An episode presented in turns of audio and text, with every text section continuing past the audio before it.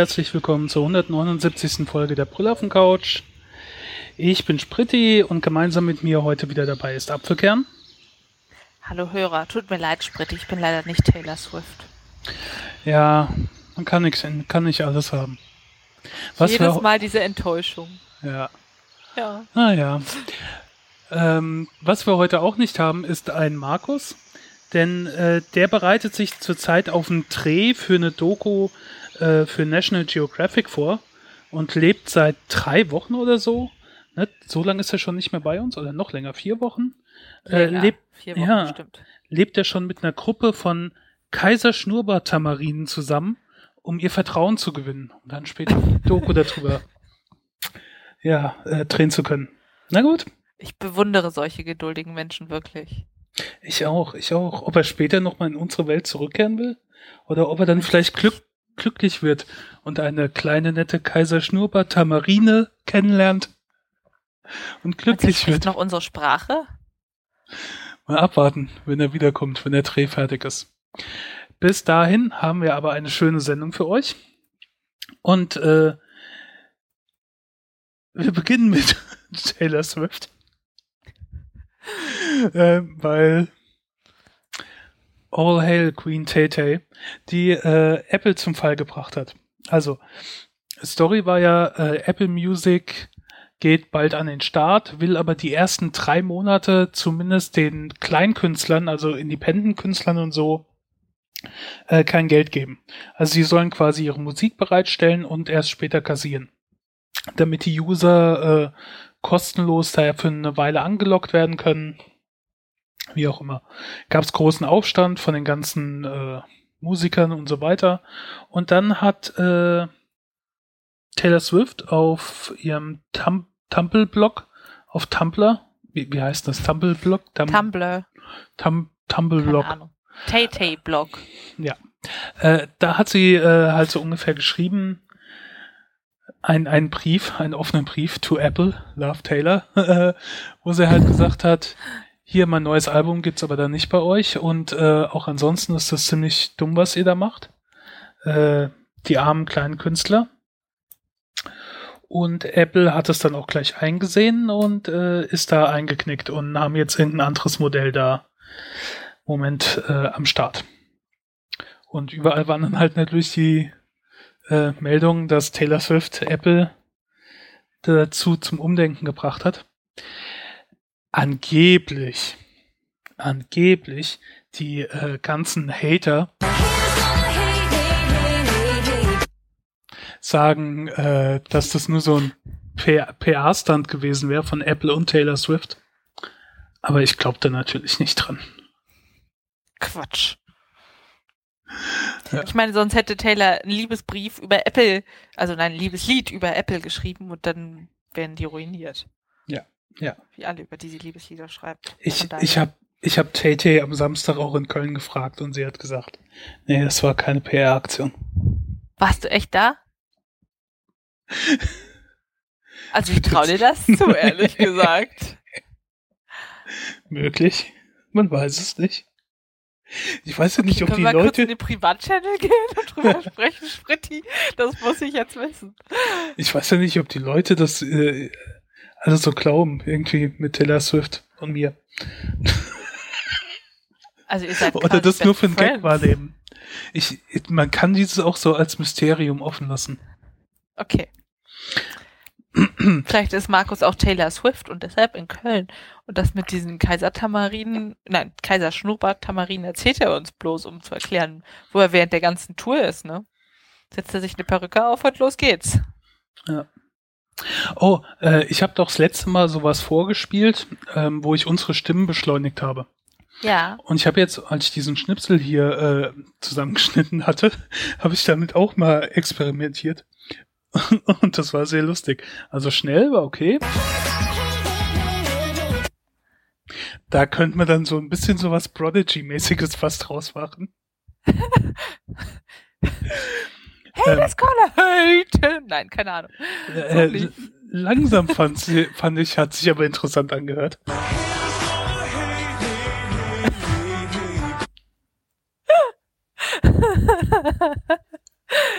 Also Taylor ist in allen Geschwindigkeiten wirklich famos. Ja, ja, ja. Äh, sehr famos ist auch äh,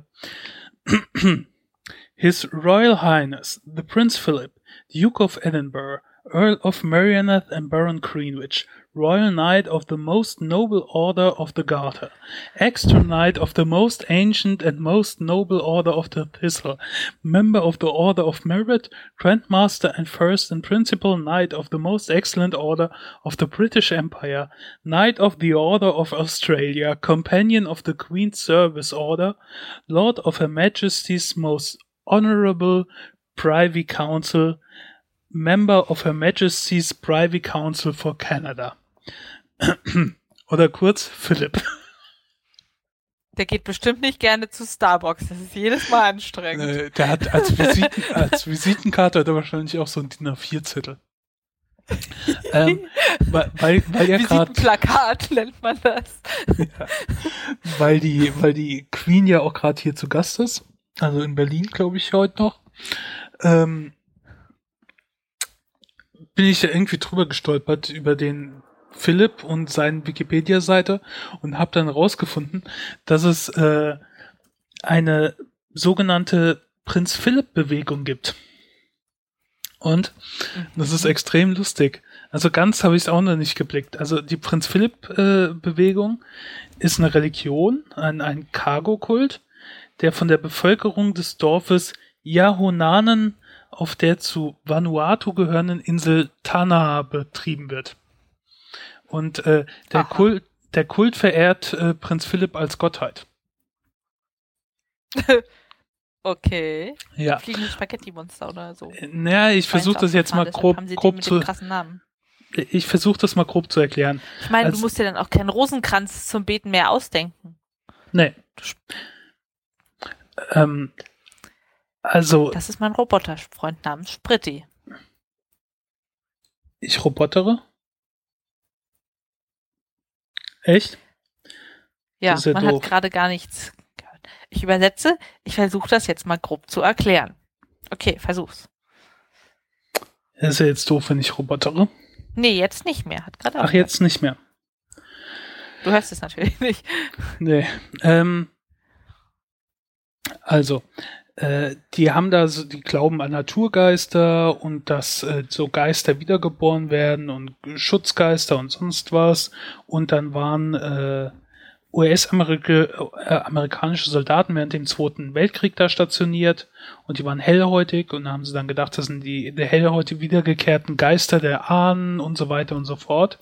Und ähm, dann gibt's irgendeine Geschichte, dass äh, ein Naturgeist bei ihnen, von ihnen auszieht in die große Welt, um eine mächtige Frau äh, zu heiraten, weit entfernt.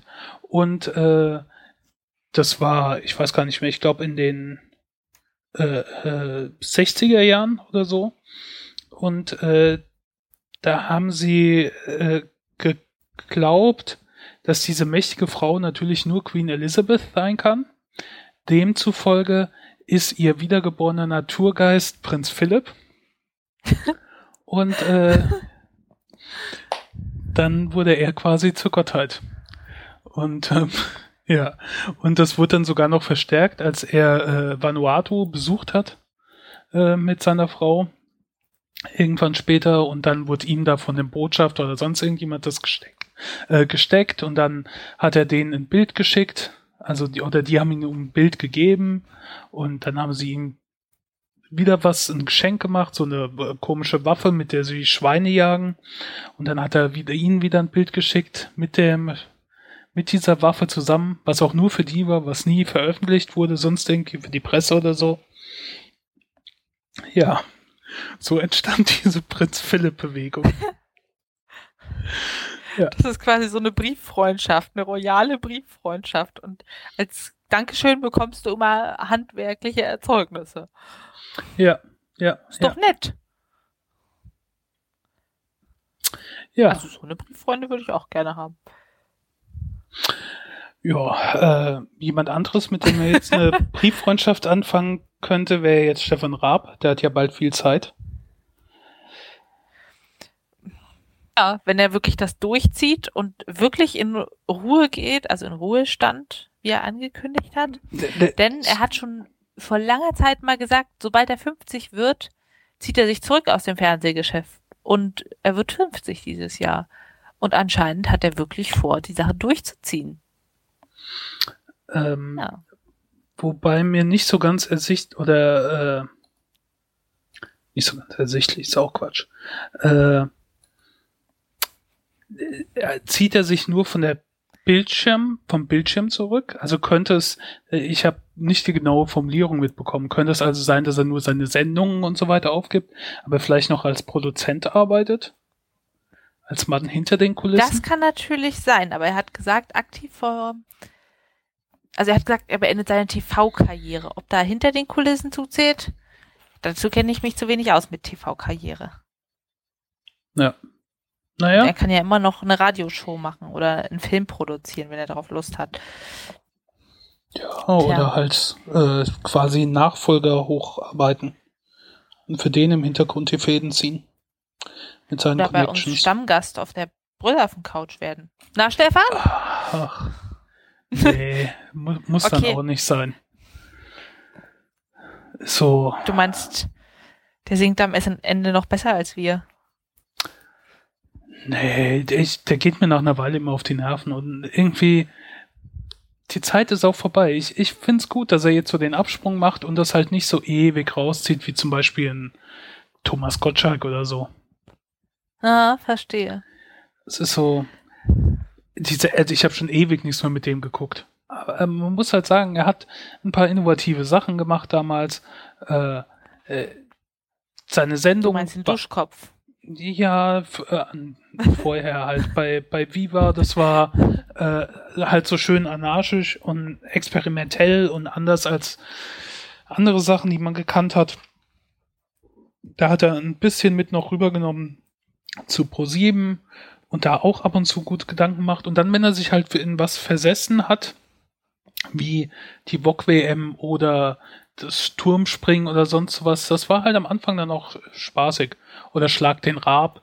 Äh, später wurde das halt langweilig. Also zumindest für mich, da hat man das alles schon mal gesehen. Aber auch ähm, hm? wie er den, den, den Grand Prix, äh, den von uns sehr geschätzten Grand Prix äh, umgewälzt hat. Erst, äh, wo mit Gildo hat euch lieb in Birmingham, wo der das erste Mal angetreten ist. Und ich habe kürzlich äh, das Video nochmal geschaut. Ähm, von dem Auftritt von Gildoran, nachdem ich das gelesen habe, mir das wieder in Erinnerung gerufen wurde, das war halt schon sehr abgedreht. Damals für, wann war das? Ich glaube 98 oder 97 oder so. Echt? Ich ja. kann mich noch erinnern, ich habe das im Fernsehen gesehen und dachte, boah, was ist das denn? Ich war total beeindruckt, dass sowas im Fernsehen kommt, sowas komisches. Ja, ja. Als Kind in, zu dem Zeitpunkt, ja. Ähm, äh, macht das Mikrofon doch noch mal ein kleines Stück vom Mund weg. Ah, oh, ich höre. Man hört wieder atmen, ja? Nee, du, du poppst. Auch nicht schön. Nee. Ähm, ja. Und dann ist er selbst dann noch aufgetreten. Dann hat er später die Castingshow gemacht, wo Leute wie äh, äh Stefanie Heinzmann und Max Mutzke ähm, hochgezogen hat, die danach nicht so total äh, ja wieder ausgespuckt wurden von der Maschinerie wie äh, bei DSDS, sondern die halt danach ihr eigenes Ding noch machen konnten und in gewissem Maße auch noch erfolgreich waren und ihre eigenen Ideen da verwirklichen konnten. Stimmt. Ich fand das immer total beeindruckend, wie er bei Schlag dem Raab gekämpft hat. Weißt du, als würde er das Preisgeld aus eigener Tasche zahlen müssen. Er hat den Gegnern ja auch nichts gegönnt und auch immer diese Kampfesschreie, wenn er irgendwas geschafft hat, das hat mich sehr. Das Diskutieren mit den Schiedsrichtern und so. Ja. Ähm, es gibt einen schönen Nachruf auf die TV-Karriere von Stefan Raab bei äh, Stefan Niggemeier, schon überschrieben mit der Ehrgeiz des Stefan Raab. Äh, packe ich mal den Link in die Show Notes, kann man sich gerne durchlesen. Das spiegelt nämlich auch so ziemlich Meinung, Meinung äh, wieder. Ähm, weil da steht halt auch drin, dass dieser Ehrgeiz das halt war. Er hat oft dann auch Langeweile gehabt oder keinen Bock gehabt, aber wenn dieser Ehrgeiz ihn gepackt hat, dann hat er sich halt auch festgebissen. Deswegen war halt auch, hat diese Show so funktioniert mit dem Schlag den Rab, weil der halt gewinnen wollte. Der wollte dem anderen halt nichts überlassen. Er hat bis zum letzten Punkt gekämpft und diskutiert und so weiter. Und genauso, wo er diese Idee hatte mit dem äh, Grand Prix da hat er sich auch in diese Idee verbissen und es hat am Anfang angefangen, dass er das halt äh, mit, mit Gildo Horn und mit seinem eigenen Auftritt mit Wada Hatte Dude da, äh, da was gemacht hat und dieser Ralf Siegel Schlager Langweile durchbrochen hat. Und äh, er hat sich da halt so lang festgebissen, bis er am Schluss den Grand Prix gewonnen hat. Mit äh, Lena. Hieß sie Lena? Ja. Lena ne? ja. ja. Ja. Äh, Oh, apropos, wo ich da mich bei YouTube festgeschaut habe und ich habe ja dann diese YouTube-Krankheit, dass ich immer auf diese äh, weiteren Videos klicke, die es dann mhm. noch in der Seitenleiste gibt. Und äh, dann habe ich die Punktevergabe von damals, als Lena gewonnen hat, geguckt. Aber nicht vom deutschen Fernsehen, sondern von der BBC. Und das war sehr, sehr lustig, weil äh, der BBC-Moderator, ähm, der hat immer äh, Kommentare abgegeben. Äh, leicht sarkastische. Das war extrem lustig. Der hat die, die, die Outfits der Leute kommentiert, die da auftreten, aber alles so sehr sarkastisch. Und dann auch England war, hat da, glaube ich, drei oder vier Punkte oder so gehabt am Ende insgesamt. Aber jedes Mal, wenn es Punkte gab, dann hat er so eine künstliche Spannung enttäuscht, äh, äh, künstliche Spannung erzeugt. So, oh, ob wir diesmal dabei sind, wir brauchen Punkte, wir brauchen Punkte. Nein, keine Punkte, aber sowas. Das war sehr, sehr lustig. Äh, ja. Ich glaube, ich werde die nächste Übertragung bei der BBC schauen. Das können wir ja mal beide zusammen machen und dann darüber sprechen. Und alle können uns so erzählen, was auf der deutschen Seite war. Und dann erzählen wir mal was komplett Neues, weißt du? Ja. Hm. Also ich muss auf jeden Fall zugeben, ich werde Stefan Raab nicht vermissen. Ich weiß, was er geschafft hat und ich konnte das zu Zeiten auch würdigen, aber ich schaue kein Fernsehen mehr. Es war genau wie mit Harald Schmidt. Ich habe halt Harald Schmidt früher gerne geguckt. Am Ende, als er bei der ARD war, habe ich ihn kaum noch geguckt und jetzt ist er schon eine Weile weg und ich vermisse ihn ehrlich gesagt nicht. Nee, also Harald Schmidt, der hat es auch bis zum Ende ausgereizt. Ich finde, ja. irgendwann war es auch gut. Ich habe Harald Schmidt immer, wenn TV total vorgezogen. Reden wir mal über was anderes. Charleston ist eine Stadt in South Carolina. Da gab's äh, letzte Woche, Donnerstag oder Mittwoch oder so, Mittwoch glaube ich, ein Terroranschlag, wo ein Weißer in die Kirche gegangen ist und dann äh, neun Leute, glaube ich, erschossen hat darunter auch den Pfarrer, der gleichzeitig ein State Senator war. Äh, die waren alle schwarz, er war weiß, äh, er hat einen rassistischen Hintergrund gehabt. Und ähm, Jon Stewart, der die Daily Show macht oder noch macht, ähm, hat darauf am Donnerstag sehr es war eine sehr starke Sendung. Ähm, ich werde das YouTube-Video von seinem Monolog am Anfang verlinken. Das kann man sich anschauen. Das ist quasi zeitlos, wo er halt äh, so eröffnet, äh, dass, kein, dass er diesmal keine Witze hat, dass er nichts vorbereitet hat. Und du hörst so das Studiumpublikum, was da halt lacht, weil es da irgendwie auf eine Pointe wartet. Aber es gibt halt keine Pointe. Und er regt sich dann halt fünf Minuten äh, darüber auf, über diesen Vorfall, über den Umgang damit, äh, dass die USA halt äh, zwei Kriege angefangen haben und Drogen, äh, Drohnen fliegen, weil sie sich bedroht fühlen von ISIS und Al-Qaida.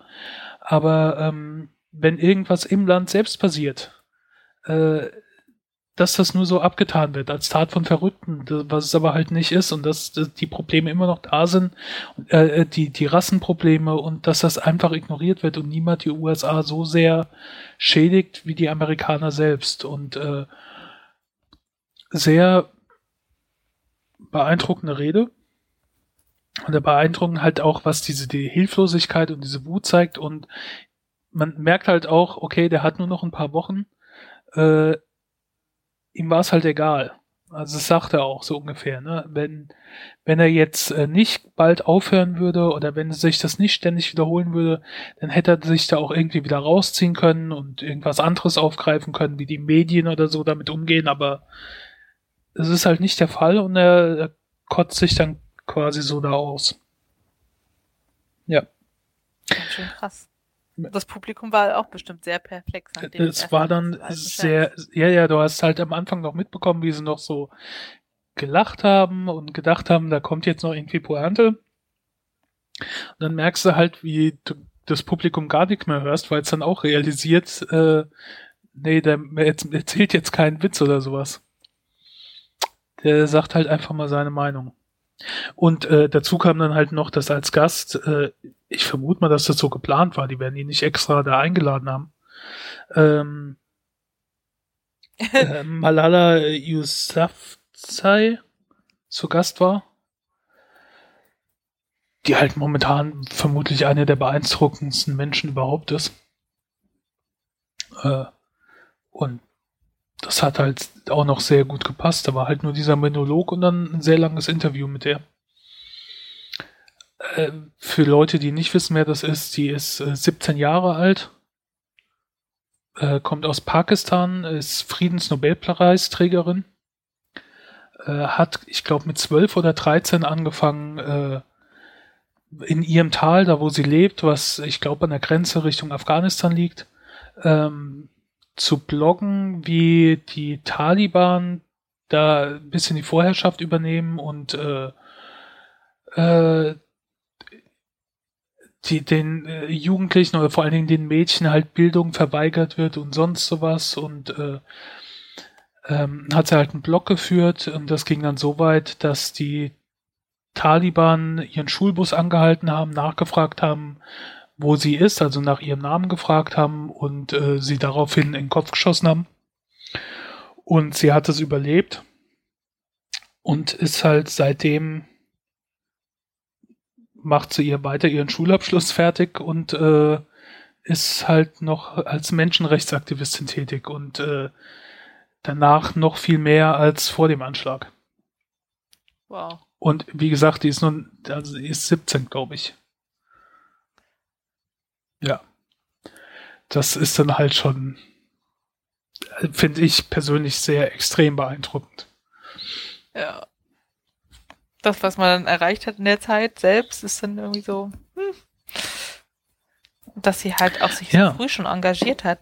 Ähm, auch so Sachen, die wurde danach halt auch eingeladen von Barack Obama nach, äh, nach Washington und hat dann mit Obama und seiner Familie da zusammengesprochen, hat dann aber halt auch gesagt, äh, hat sich bedankt für die Hilfe der USA und äh, auch für die Einsätze, die sie da machen und ihn dann aber auch gleichzeitig kritisiert und hat gesagt, äh, mit den Drohnen, das kann so nicht weitergehen, weil äh, durch die ganzen Drohnenüberflüge ähm, halt eher noch der Hass auf die USA und auf den Westen gestärkt wird äh, durch die ganzen Unschuldigen, die da sterben und äh, die, das, die, das, was die nicht, dass das so nicht weitergehen kann. Und das musste dich halt auch erstmal trauen. Keine Ahnung, wie alt sie da war. 16 oder sowas. Ähm, ja, dann beim mächtigsten Mann der Welt halt auch gleich mal so Kritik anzubringen. Ich weiß nicht, ich hätte es bestimmt nicht gekonnt. Nee. Aber vielleicht ja. hat sie auch einfach gedacht, das sind jetzt nicht so schlimme Konsequenzen, weißt du, sie hat keine wirtschaftliche Abhängigkeit persönlich. Die haben nicht irgendwelche Beziehungen jetzt schon in dem Moment laufen, die sie sich hätte ruinieren können. Nein, das ist äh, die ganze Art, wenn du Interviews mit der siehst oder wie sie spricht und wie sie, wie sie macht, das ist, das ist wirklich der ihre Überzeugung, die ist weiter und, und, und gebildeter und schlauer als viele andere Leute das wahrscheinlich in ihrem ganzen Leben überhaupt sein werden. Das ist, äh, die hat das, das äh, war halt ihre Meinung und die vertritt sie. Ich meine, die hat ihr Leben riskiert, um ihre Meinung zu sagen. Äh, die macht sich damit Sicherheit dann auch nicht vor Obama in die Hose. Das ist halt, ja, halt einfach extrem beeindruckende Person. Ja. Hm. Äh, auf jeden Fall wollte ich das halt sagen. Mit dem Video kann man sich mal anschauen und falls man irgendwie mal Chance hat, ein Interview mit ihr zu sehen oder, oder den äh, Wikipedia-Artikel, den ich verlinken werde, durchzulesen, äh, sehr interessante Persönlichkeit. Die junge Dame, deren Namen ich jetzt nicht nochmal versuche auszusprechen. äh, Okay, da gibt's jetzt keinen guten Übergang zu, aber ich wollte es zumindest mal erwähnen. Äh, Google Mail hat äh, eine Funktion, die seit Jahren als Experimentierfunktion verfügbar war, jetzt dauerhaft verfügbar gemacht, und zwar, dass du versendete Mails innerhalb von 30 Sekunden, glaube ich, äh, noch löschen kannst oder zurückrufen kannst. What? Ist 1. April? Ernsthaft? Ja, ja. Also es gibt schon okay. irgendwie seit fünf Jahren oder so. Aber jetzt ist es halt offiziell eine neue Funktion. Ähm, Im Prinzip, de facto bedeutet das, du drückst auf Senden und dann dauert es 30 Sekunden und dann ist es wirklich gesendet. Äh, was eigentlich eine tolle Funktion ist, weil ich habe das manchmal, ich drück drauf und genau in dem Moment fällt mir dann irgendein Fehler auf oder sonst irgendwas. Und dann ist es aber schon zu spät. Dann ist die Mail weg. Und dieses ja, drei, so 30 Sekunden Rückrufreaktion ist natürlich nicht schlecht. Also ich meine, technisch ist es halt einfach nur ein verzögertes Abschicken, aber äh, trotzdem nette Funktion. Ich nutze halt keinen Google Mail, aber ja. Du nutzt kein Google Mail? Nee. Okay. Okay. Ich, also gefühlt nutzen eigentlich alle Google Mail. Echt? Ja. Also es gibt noch irgendwie so ein paar GMX und Hotmail, wo man sich denkt, okay, aber ansonsten. Nö, ich habe ja meine eigene Domain und ich nutze E-Mail-Adresse da. Okay. Vorname, Ad, Nach Nachname. ich ich habe. Ich habe natürlich auch eine Google-Adresse, weil ich auch einen Google-Account habe, aber äh, nutze ich nicht. Okay. Ja. Man lernt halt nie aus. Ja. Ganz schön krass. Mir ist das letztens auch passiert. Ich habe äh, wegen Unikram jemand angeschrieben, äh, eine Sekretärin. Irgendwie habe ich gedacht, das ist ein Mann. Ich habe geschrieben, sehr geehrter und dann meinetwegen Hertha Müller und dachte, Frau Hertha Müller. Und das war auch so, ups, aber da habe ich schon versendet gehabt. ja. Tja. Ja, so, so Dinge. So, sowas fällt einem dann auf, dann ist es zu spät. Das ist natürlich jetzt äh, schon eine praktische Funktion irgendwie. Und das muss man jetzt noch aktivieren oder ist es jetzt standardmäßig dabei oder wird das erst geupdatet? Oder? Oh, ich habe mir das nicht in Details äh, angeschaut, weil ich das nicht nutze. Ich habe nur die Überschrift gelesen und, und grob, um was es geht. Und dann gedacht, ach ja, das ist nett. Das kann man zumindest mal erwähnen. Muss mal gucken. Ich habe, äh, ich glaube, von Kashis Blog einen Link Ja, ist das vielleicht erklärt, wie das funktioniert. Mhm. Mhm. Ja. Äh, apropos funktioniert, wie funktioniert denn die Belly Button Challenge? Also, du testest mit dieser Challenge, ob du schlank und fit und gesund bist. Du stellst dich aufrecht hin, legst deinen Bauchnabel so frei, dass du ihn sehen kannst, nimmst deinen Arm, Seite darfst du dir aussuchen und führst ihn um den Rücken herum bis zu dem Bauchnabel und berührst dann mit deinen Fingerspitzen den Bauchnabel. Na, wie läuft's, Spritti? äh, da brauche ich keine Challenge, um zu wissen, dass das äh, nicht so gut läuft. Ja, Aber da musst du doch den eigentlich. Bauchnabel erreichen, wärst du total fit und gesund. Wenn nicht, ja, dann mach dir mal Gedanken. Ist das nicht auch äh, so ein bisschen Quatsch? Da bist du auch wenn du sehr flexibel bist oder sehr beweglich in den Armen oder sowas. Natürlich, dann, auf jeden äh, Fall. Ja, das ich, ich zum Beispiel, ich habe, nachdem ich meinen Arm gebrochen habe, kann ich das alles nicht mehr so richtig da bewegen. Also ich, da habe ich so schon manchmal Probleme. Dann nimm den Arm, den du dir nicht gebrochen hast für die Challenge. ja, der ist auch nicht flexibel, der ist alt. Und der gebrochene ist nicht alt, ja? Nee, der ist gebrochen. Dann würde ich doch nicht den alten nehmen, sondern den gebrochenen. Vielleicht kannst du den noch irgendwie besser falten. Ja, das ist ein Trend, der aus Asien kam. Und also ich weiß nicht, ob du es gesehen hast, auf Twitter waren ein paar, die das so scherzhaft versucht haben bei mir. Ich, ich habe das irgendwo gelesen und das dann halt als skurril wieder abgetan. Und ich dachte, was soll das denn jetzt sein? Belly Button Challenge, das ist hier wie Thigh Gap und Bikini Bridge, weißt du noch, letztes Jahr, wo ja, ja, das ja. so gemacht hat, Bikini Bridge und dann war es ein großes Fake und alle haben schön ihre Hüftknochen Previously on Couch. Beckenkämme gezeigt. Ja, ja. Also ja. ich finde es auch ganz schön albern. Aber natürlich habe ich es probiert. Das ist wie die Sache mit dem am Ellenbogen lecken. Wir können es ja mal zugeben, oder? Ich, ich versuche es gerade. Also am Ellbogen lecken. Äh, fast. Moment, fast. Moment. Äh, äh, äh, nee, nicht ganz. Liegt aber nur an meiner festgewachsenen Zunge, Zunge, sonst wird das 100 pro funktionieren. War die auch mal gebrochen? Nee. Hm. Die ist festgewachsen. ja, ich habe lauter so komische körperliche Defizite. Ah. Ich habe früher mal überlegt, ob ich das Zungenband da durchschneiden lassen soll. Aber die ist ernsthaft festgewachsen? Ja, ja. Kannst du sie nicht rausstrecken? Nicht sehr weit. Oh Gott, stell dir mal vor, es kommt irgendwann die Zungen-Challenge. Da bist du aber echt angearscht. Ja. Dann lass uns schnell zum nächsten Thema gehen, bevor du wirklich noch Angst vor der Zungen-Challenge kriegst. Ähm, ja, Film auf dem Couch. Äh, ich versuch's mal relativ kurz zu machen. Erstmal ein Einspieler. Moment, Moment. Ma'am, it says here you were born in 1908. That makes you 45 years old. That's right.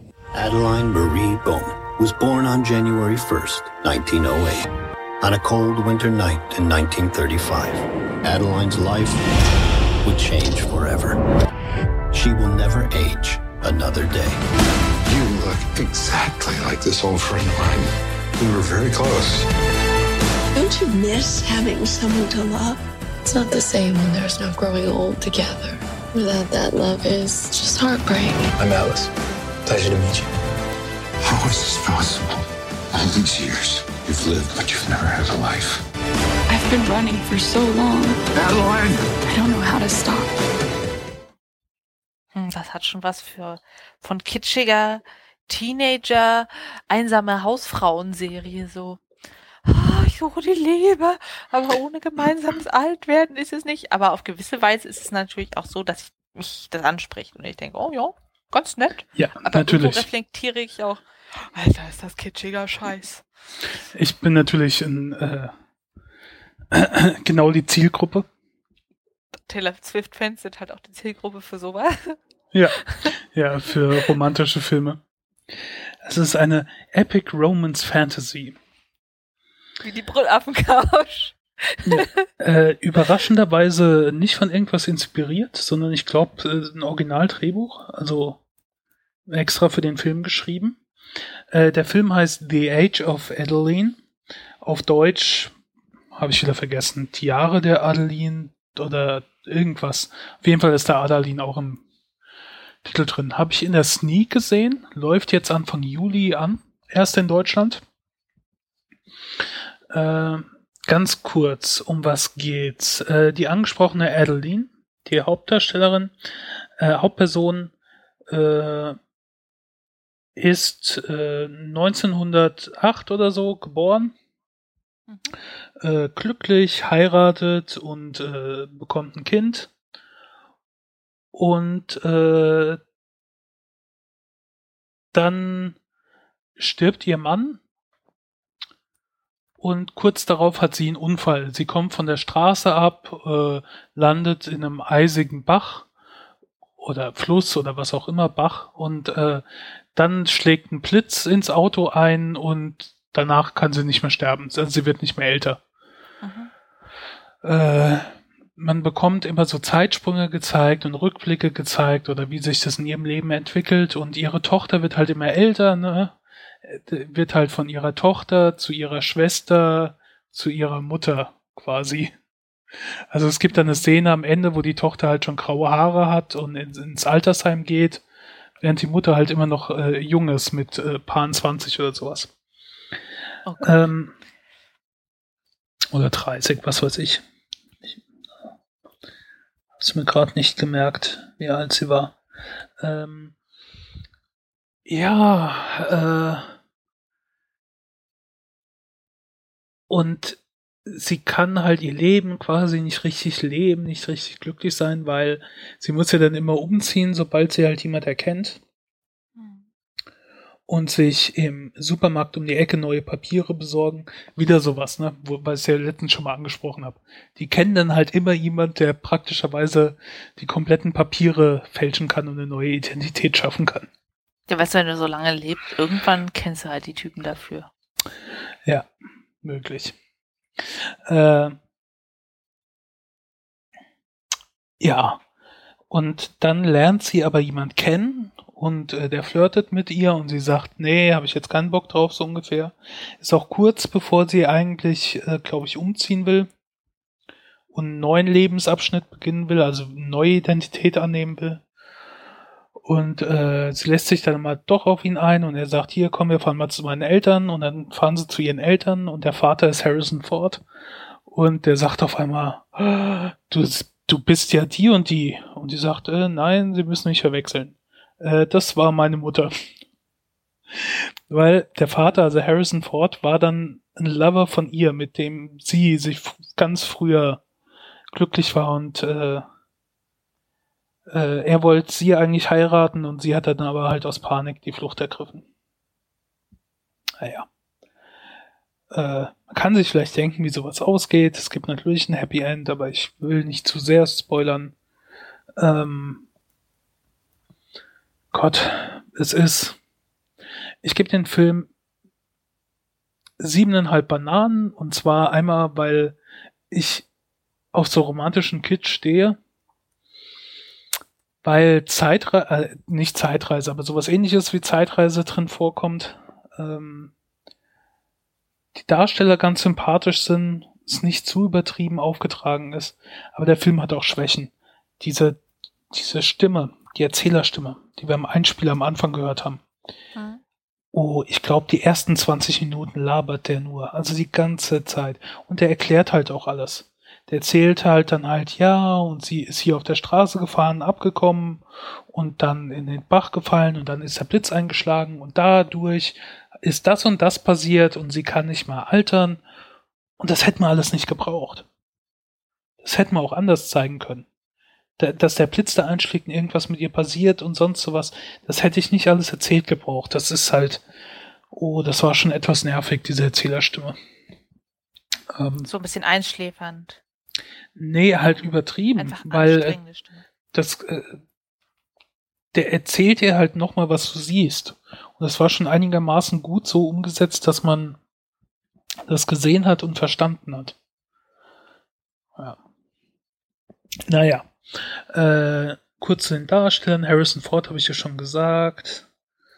Äh, Adeline Bowman wird gespielt von Blake Livy. Und den Rest, ja, so viele sonstige Darsteller gibt es eigentlich gar nicht. Ja, wie gesagt, wer auf so romantischen Kitsch steht, ähm, 8. Juli, 9. Juli oder so, relativ am Anfang im Juli läuft er hier halt auch normal an. Mhm. Ja. Ursprünglich sollte, glaube ich, äh, Catherine Heigl die Hauptrolle spielen. Ähm, aber haben sie dann geändert. Was keine schlechte Wahl war. Blake Livy macht das ganz gut. Ja. Achso, was für dich natürlich noch wichtig ist, äh, läuft. Wie lange? 112 Minuten. Also Ah, keine zwei Stunden. leben. Ja, ja. Und war auch einigermaßen erfolgreich. Also er hat, glaube ich, 25 Millionen gekostet und das Doppelte bis jetzt eingespielt. Also sie haben ihr Geld wieder rausgeholt. Ja. Das war es auch schon zum Film. Ich habe mich mal schön kurz gehalten. Tja. Und was tut man dagegen, dass man nicht eine Tochter hat, bei der man beobachten muss, wie sie alt wird und selber nicht alt werden kann? Man nimmt die Pille. Ja, und wenn man das nicht hinbekommen hat, nimmt man die Pille für danach. Genau. Die ist für Und- den Mann und ändert die Blutgruppe. Was? Also, darüber wollte ich jetzt eigentlich nicht sprechen. Ich Nein, das war Gott, ein, ein Jürgen von der Lippe Witz, der mir irgendwie immer bei der Pille danach einfällt. Der ist nicht lustig und ich habe ihn, glaube ich, auch schon zwei oder dreimal in dieser Folge erzählt, aber ich, ich kann nicht anders. Das ist so Reflexhandlung. Also nein, es geht um die Pille danach für die Frau. Richtig. Und die ist seit März frei verkäuflich. Und das war ja eine lange Diskussion. Oh mein Gott, dürfen wir das machen? Da haben doch alle Frauen ungeschützten Sex mit jedem und denken, sie können sich einfach die Pille für danach kaufen. Und wie war es jetzt? Das ist jetzt die Frage. Und kamen da tausend Frauen und wollten dann mit dir Sex haben und haben gesagt, na klar, machen wir das auch ohne Gummi. Das waren die letzten drei Monate sprittig. Ja, also huiuiuiui, ich könnte Sachen erzählen, aber äh, nein, Oh. ich, ich habe keine Änderung festgestellt. Hm. Das ist ja ungewöhnlich. Eigentlich hätte das schon so sein müssen. Tja, äh, damit befasst sich der Artikel, den ich dazu gelesen habe, auch nicht, aber mit dem Absatz der Pille danach, ob der denn nicht total angestiegen ist. Und jetzt kommt's. Ja, ist er. Also in der ersten Woche, in der es verkauft wurde, ist es von 9500 verkauften Pillen danach, mit Rezept noch, auf 13.500 verkaufte Packungen. Eine Packung enthält alle, eine Pille, falls jemand fragt. Also es ist nichts mit Vorrat, zumindest in Deutschland. Ähm, gestiegen. Und bis Ende März waren es mehr als 5.000 Präparate, nee, 50.000, die verkauft wurden. Und wenn du überlegst, vorher in der Woche nicht mal 10.000, ist schon mehr geworden. Im April waren das auch noch ein bisschen mehr und der Großteil, nämlich 80 Prozent der verkauften Verhütungspräparate für danach wurden selbst, also selbstbestimmt, selbstmediziert verkauft. Dann noch ungefähr 10 Prozent auf Rezept und der andere Privatrezept. Naja. Aber es ist nicht, was sie jetzt gedacht haben, es wird super gehortet, es ist ganz krass, viel Drama umsonst. Das haben ja Äh, auch nur die ganzen Idioten da, äh, die dagegen argumentieren wollten. Die alten Männer, die sich irgendwie äh, Gedanken machen um den Körper der jungen Frauen. Ähm, Naja, was auch sie total betrifft. Was ich auch interessant war, war die Feststellung, dass das mit dem Absatz nicht überall gleich war, sondern dass es auffällige regionale Unterschiede gab. Zum Beispiel war es in Bayern und Baden-Württemberg gar nicht so gefragt, das gute Präparat. Ich meine, die sind ja auch schwer religiös und so ein Rosenkranz verhütet wahrscheinlich auch. Äh, Saarland, Rheinland-Pfalz, alles nicht so stark im Verkauf. Dafür die neuen Bundesländer, da ging der Verkauf viel stärker nach oben. Thüringen Ja. ist da führend. Da hat sich die Abgabe der Pille für danach mehr als verdoppelt. ihr im Osten seid ihr auch, Anfangszeit. ihr im Osten seid ja auch nicht so gottesfürchtig. Ich meine, wir haben ja sonst nichts, ne? Ja, Ja. geht ihr auch nackt an den Strand. Das sind ja Sitten und Moral verloren. Also das finde ich jetzt ehrlich gesagt nicht so schlimm. Meine, muss man seine Badesachen nicht trocken kriegen? Hallo, das ist doch mega praktisch. Oder man hat keine Badesachen. Denk mal drüber nach. Wenn man sich das nicht leisten kann, muss man halt FKK, FKK erfinden. Ja, ja, aber die Brille, die, die Brille, die Brille danach. Die Brille für danach. Sie haben jemanden kennengelernt, den Sie nicht schön fanden. Wir haben die Brille für danach. Machen Sie Ihr Liebesgeständheit, äh, ihr, ihr Liebesgeständnis ungesendet. Ja. Ist aber noch in der Labs-Funktion. Nein. Also im Prinzip, äh, die ganze Panikmache äh, war natürlich wie zu erwarten völlig absurd.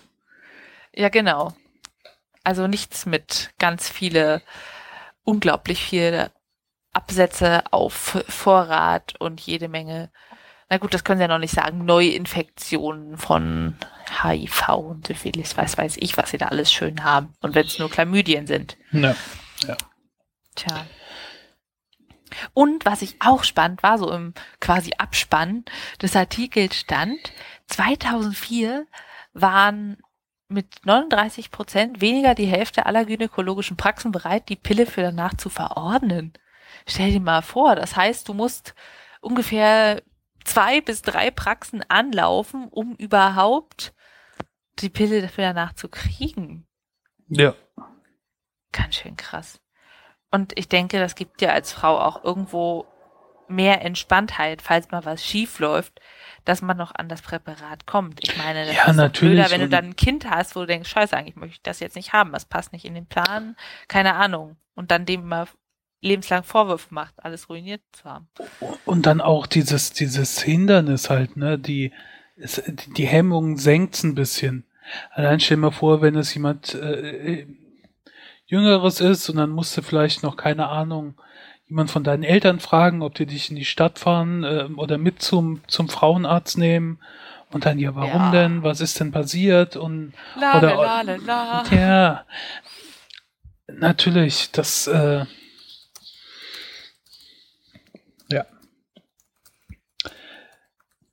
vermutlich eine richtige Entscheidung gewesen.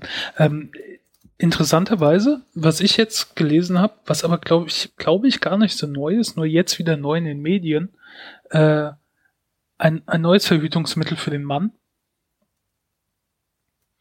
Ich wollte es Sandalen? Nein, äh, oh, wie heißt das nochmal? Riso. Gigantischer Schnauzer? Re reversible Inhibi Inhibition of Sperm under Guidance. Ja. Und zwar äh, wird da im Samenleiter von den Mann, also ein künstlicher Damm errichtet, der die äh, äh, Spermien aufhält. Mhm. Und dann? Kann man den wieder einreißen, wenn man sagt, oh, jetzt doch Kinder? Ja, also im Unterschied halt zur Vasek Vasektomie äh, kann man da wieder eine Spritze reingeben und dann äh, verschwindet der Damm wieder. Okay. Und dann hast du es halt direkt hinten am Skrotum, also am Hodensack direkt. Ich meine, da kannst du den Samenleiter ja auch erreichen.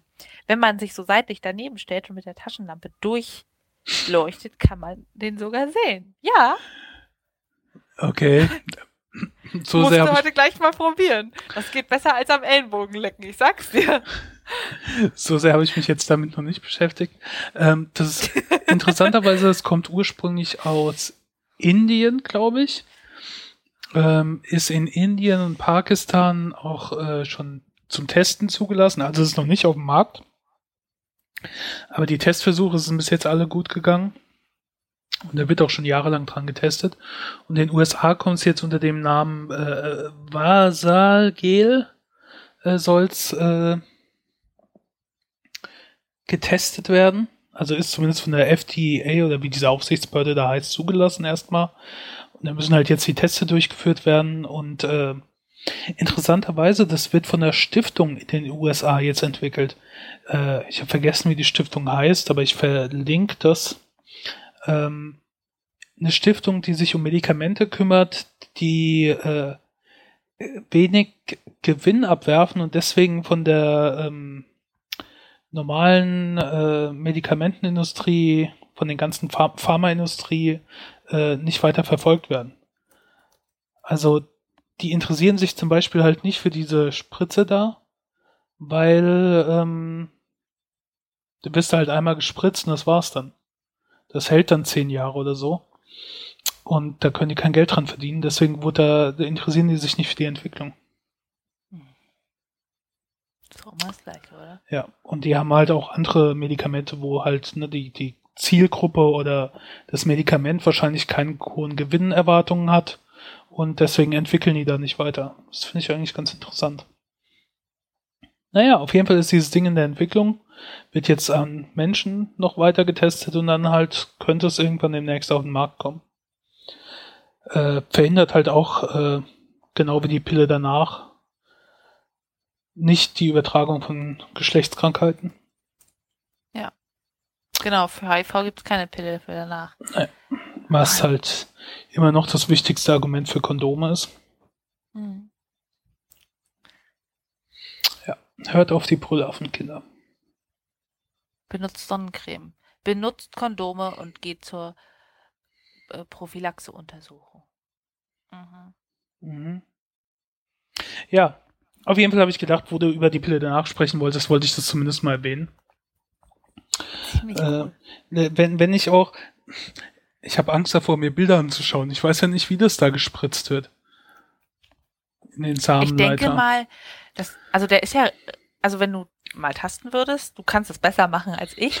Hinten an der dem Körper zugewandten Seite des Hodens merkst du halt diesen relativ starken Strang und das ist der Samenleiter, der dann über den Mhm. Leistenkanal geht, von hinten, ähm, also an der Rückseite der Harnblase quasi, den Ureter, Moment, ja, also den Harnleiter überkreuzt und dann gehen dir Richtung Prostata und das Ziel ist ja dann, die Spermien abzugeben in die Harnröhre, damit das dann rauskommen kann irgendwann und sich Ejakulation schimpfen darf. Also die sind ziemlich lang und von außen gut zugänglich. Das heißt, für alles in Richtung Verhütung sind die super gebaut. Ja, Ja. Nee. nee. Nee. Obwohl das natürlich äh, äh, die, ähm, die Unterbrechung vermindert, ne? wie die Unterbrechung. Na, wenn du beim Geschlechtsverkehr mit äh, Kondom hantierst, dann brauchst du ja quasi eine Unterbrechungspause, wo äh, der aufgezogen wird und so weiter. Was dadurch der dann nicht mehr notwendig ist. Ich dachte, du meinst die Unterbrechung nach dem Sex. Weißt du, in allen Filmen ist es immer so, sie sind fertig, er fällt zur Seite, so, oh, war das anstrengend. Aber ich bin so männlich. Und dann liegen sie halt da im Bett und kuscheln. Ich denke mir immer, und jetzt läuft doch der Sperma da raus. Ja, weißt du, diese Unterbrechung würdest du dir auch sparen. ja, ja keine Ahnung. ich Wobei- bekomme das nicht mit, ich schlafe da meistens schon. Ach ja, das ist ein Problem. Wobei man sagen muss, der Großteil des Volumens eines Samenergusses kommt ja gar nicht aus den Hoden, sondern aus der Prostata und vor allem aus diesen Samenbläschen. Ja. Wahrscheinlich w- wärst du dann also nicht äh, trocken ohne, sondern einfach flüssiger, weil der Zellanteil fehlt. Es würde aber bestimmt noch was rauskommen, keine Ahnung. Vasektomierte Hörer, schreibt uns, meinetwegen anony anonym. Aber theoretisch gibt's ja noch andere Flüssigkeitsquellen.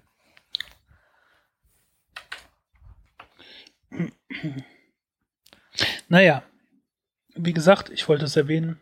Irgendwann demnächst kommt es. Was ich auch noch erwähnen wollte, ist ein Comic, was ich die letzte Zeit gelesen habe. Batwoman? Nein. Revival. Revival erscheint bei Image und es ist grob Zombie-Horror-Richtung. Äh, es spielt in einer kleinen Region in äh, Wisconsin, in den USA. Und äh, an einem Tag sterben die Leute nicht. Also der am sogenannten Revival Day sind die, die gestorben sind, können nicht sterben, kehren wieder zurück. Okay. Äh, was in der Einführung schon mal sehr brutal ist, weil den ersten Revival, re, re, reviveden, wiederbelebten, äh, den wir kennenlernen, ist eine äh, Person, die im Krematorium verbrannt werden sollte. Und äh, dann von innen gegen die Ofentür, äh, Ofentür klopft. Ja. Äh, es fängt halt schon brutalstmöglich an. äh, die Leute können da halt nicht sterben und äh, kommen zurück, aber sind dann auch nicht Zombie, zombieartig, sondern äh, die fallen erstmal gar nicht auf. Also bei manchen, da weiß man dann erstmal gar nicht, dass sie eigentlich gestorben sind. Äh, bei anderen ist es überraschender, äh, weil die halt schon für tot erklärt wurden oder im Krematorium schon waren und wieder zurückkommen. Aber äh, die verhalten sich jetzt nicht so, dass sie Gehirn essen wollen oder sonst irgendwie, zumindest am Anfang. Ähm, und es dreht dann aber so ein bisschen andere Sachen durch. Also erstmal wird dann die ganze, wird eine Quarantänezone errichtet. Also es wird eine, eine, ja, die Leute können nicht raus. Es ist jetzt nicht um eine Stadt, aber so um, um ein paar Städte, die zusammenliegen, also quasi um so einen Landkreis drumrum. Und ähm, unsere Hauptperson ist die Tochter vom Sheriff, ist selbst bei der Polizei und äh, die müssen dann halt quasi die Grenze sichern oder so, dass die ganzen Leute nicht reinkommen, weil die ganzen religiösen Fanatiker und Verschwörungstheoretiker, die wollen halt alle da rein, weil sie denken, wenn ich da bin und da sterbe, dann komme ich wieder zurück, so wie Jesus von den Toten auferstanden ist, so ungefähr. Ähm, dann passieren ein paar Mordfälle und du hast Leute, die umgebracht werden und äh, da muss ermittelt werden und das ist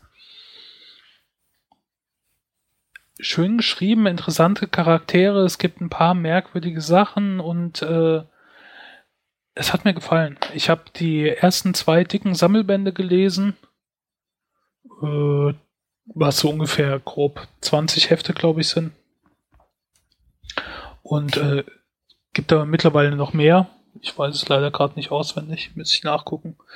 Ähm, aber die Serie läuft noch wird geschrieben von Tim Saley und gezeichnet von Mike Norton. Ja. Meine Frage, du sagst so locker, da sind 20 Hefte drin. Wie groß ist denn ein Heft? Als Nicht-Comic-Leser habe ich da wirklich nicht so die Vorstellung von. Äh, so ein Heft, äh, ein Comic-Heft hat in der Regel, sagen wir mal, zwischen 20 und 40 Seiten eigentlich nicht so doll. Und äh, sind die dann mal, A4? mal mehr, mal weniger, ja, so ein bisschen kleiner als DIN A4. Ja. Ähm, mhm. Man hat so ein Heft, hat man relativ schnell durch. So. Wenn man nicht sehr langsam liest und sich alle Bilder im Detail anschaut, sondern nur den Inhalt und also den Text liest und durchkommen will, dann hast du so ein Heft in, kannst du in fünf Minuten oder so durchgelesen haben. Oh, okay. Das erklärt, warum du so viele davon immer inhalierst. Ja. Ja. Also ich habe gerade mal geguckt, dieser Sammelband, den ich auch verlinken werde, der die fasst die ersten elf Hefte zusammen und äh, hat 300 Seiten. Das macht dann aber Comics relativ teuer, wenn man berechnet äh, die Zeit der Lesefreude. Auf Natürlich, Zeit. ja. Aber ich meine, so Hefte. Du immer gesagt, du nimmst E-Books dafür. Ja, äh, so Hefte kosten halt um die drei Dollar, so um den Dreh. Zwei Dollar, drei Dollar das Heft. Ähm, ist halt relativ günstig, wenn du es sonst mit Zeitschriften oder so vergleichst. Und ähm, diese Sammelbände, diese Trade Paperbacks, die kosten in der Regel 9, 10 Euro, 11, 12 Euro so ungefähr. Und das sind dann halt äh, eine Story Arc, also eine ab, einigermaßen abgeschlossene Geschichte, eine Handlungsbogen zusammengefasst. Das sind dann 5, 6 Hefte oder sowas. Ähm, es gibt halt Möglichkeiten bei einzelnen Anbietern, zum Beispiel Marvel hat das sogenannte Marvel Unlimited. Das ist dann so ähnlich wie Netflix. Das heißt, du bezahlst dann halt einen monatlichen Betrag oder eine Jahresgebühr und hast dann Zugriff auf das ganze Archiv. Das ist ja ziemlich cool. Ja. Gibt das auch für Wolle? Nur nicht auf die aktuellen Hefte. Also alles, was so älter ist als zwei Monate oder drei Monate, glaube ich, das taucht dann da auf und dann kannst du das lesen. Wer also Geduld hat, liest dann da auch die Hefte. Ja.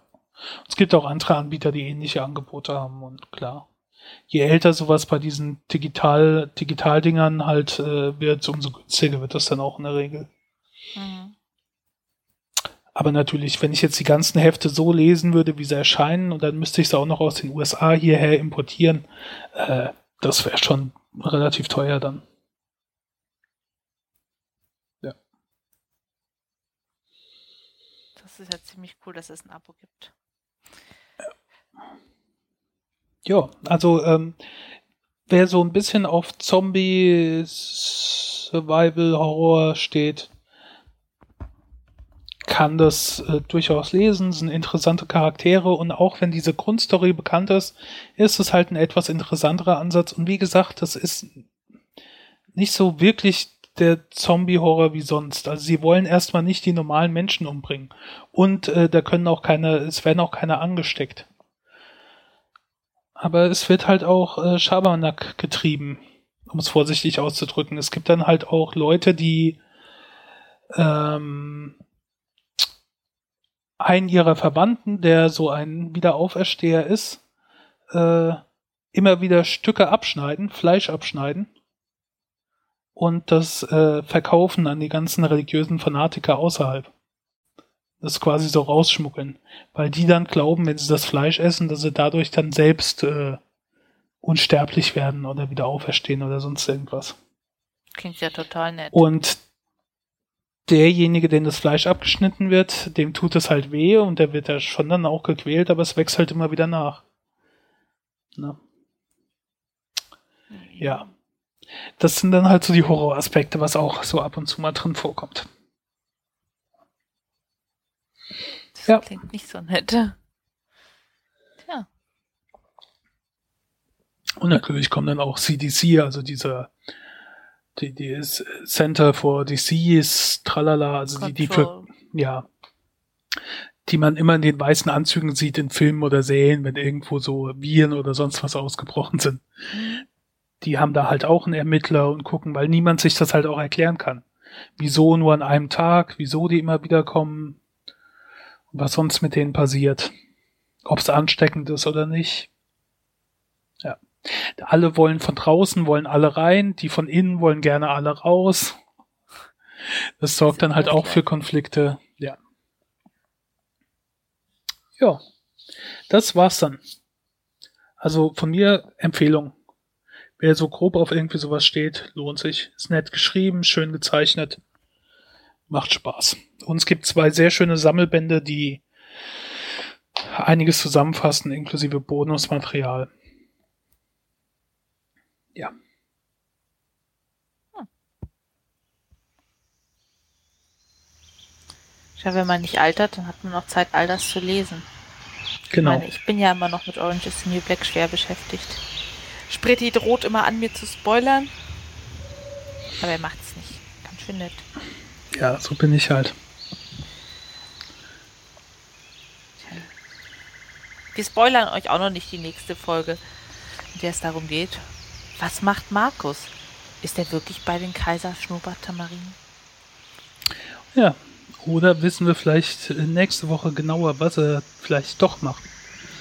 Mal schauen. Bleibt dabei. Verpasst einfach nicht die nächste Folge der Couch. Bis dahin, macht's gut. Vielen Dank für Tschüss. die Aufmerksamkeit. Tschüss.